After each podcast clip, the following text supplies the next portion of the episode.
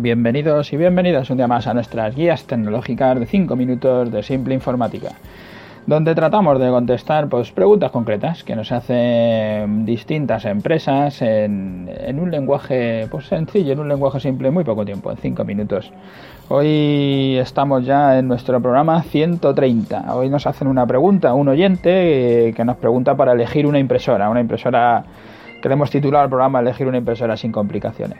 Nos dice, estoy buscando la mejor impresora en relación calidad-precio de hoy día y tengo que comprar unas 10. La verdad es que estoy algo perdido. Bueno, para decirte qué impresora te viene mejor, no sé si las 10 tienen que ser iguales, no sé para qué las querrías, pero bueno, para decirte qué impresora te viene mejor, pues tenemos que saber para qué las vas a usar. Porque si no, pues es complicado dar una respuesta. Pero vamos a hacer un pequeño resumen de, de qué impresora te puede ir bien dependiendo de distintos escenarios de uso, pues los más comunes, ¿no? Ya hemos hablado en otros episodios, en otros programas de, todo este tema de las impresoras. Os, dejaré las notas, en los enlaces en las notas del programa. Para una microempresa donde hubiera solo un trabajador, un autónomo, y que tiene que imprimir poco, pues bueno, le recomendaríamos una impresora que fuera económica, pero una impresora láser, que no le diera problemas. Eh, con la inyección de tinta, pues no con toda, ¿vale? Depende de la... Ahora la inyección de tinta ha mejorado mucho, ya tiene unos cartuchos que aguantan más, pero bueno, para alguien que la va a utilizar muy poco, yo creo que le va a venir mucho mejor una láser, le va a dar muy pocas complicaciones y cada vez que la encienda va a imprimir lo que quiere y va a salir impresa y se va a quitar líos búscate una económica, nosotros tenemos eh, distintas opciones. Eh, yo te recomiendo desde luego HP, que es el fabricante que, en impresoras de luego está dando mejores resultados. Y te la puedes conectar directamente USB, no necesitas ni que sea de red, ni que sea doble cara, ni que haga ninguna otra cosa. Eso es luego una, una impresora. Estamos hablando de inversiones muy pequeñas, de 80, 90 euros.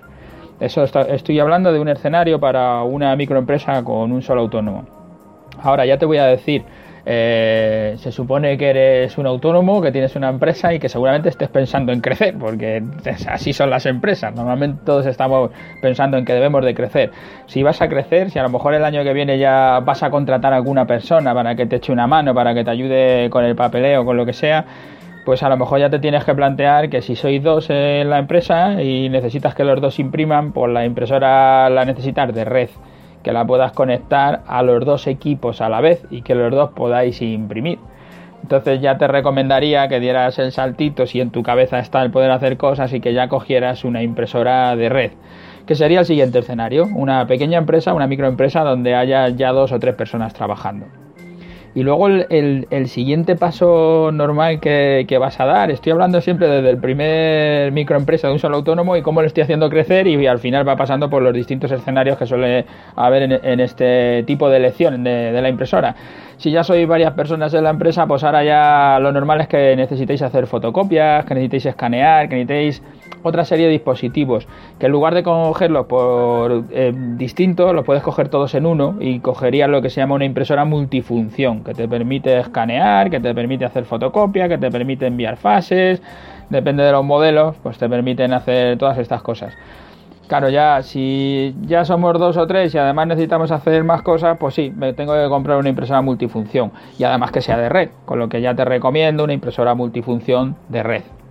Cuando llegas a este, a este escenario, a ser ya tres, pues ahora ya tienes que empezar a pensar en cuántas páginas imprimes, porque cuando estabas tú solo imprimías pocas páginas, pues yo te decía, pues una impresora sencilla, la serie ya está, pero ahora ya resulta que ya somos muchos y estamos haciendo muchas más páginas. Ahora ya te digo, sí, ahora ya necesitas una impresora multifunción que escanea todo, que esté en red y además ya tendrías que mirar el coste por copia, porque si haces más de 300 copias al mes, te va a merecer la pena coger una impresora en coste por copia.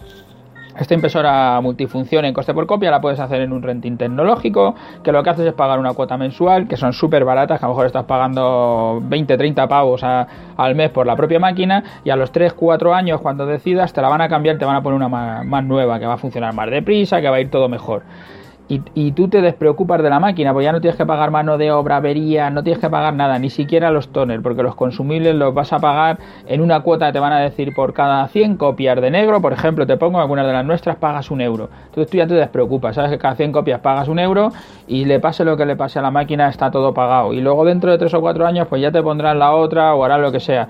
Pero al final te sale mucho más barato estar imprimiendo en el coste por página que si compras tú los toners y te haces comprando tu toner en cualquier sitio y poniéndolo sin saber lo que vas a imprimir, lo que no vas a imprimir ni a cuánto te cuesta la página. Bueno, no sé si con esto resolvemos tu pregunta. Espero haberte la resuelto un poco para que sepas qué sería lo que se tiene que elegir y te dejo ahí algunas notas del programa, algunas de las máquinas que nosotros tenemos en coste por copia, en renting tecnológico y todo esto. Ya sabéis que si queréis hacernos cualquier pregunta, como la de este oyente, podéis entrar en simpleinformática.es, ahí está nuestro formulario de contacto y trataremos de resolverlo en 5 minutos si pasáis por las plataformas, por iTunes, por Ivo, si nos estáis escuchando en ellas, dejar allí vuestras valoraciones, vuestro me gusta, porque eso nos hace, nos hace querer seguir, nos hace estar aquí y gracias a todos los que nos escucháis por estar ahí, que es lo que nos hace sobrevivir. Gracias y hasta el próximo programa.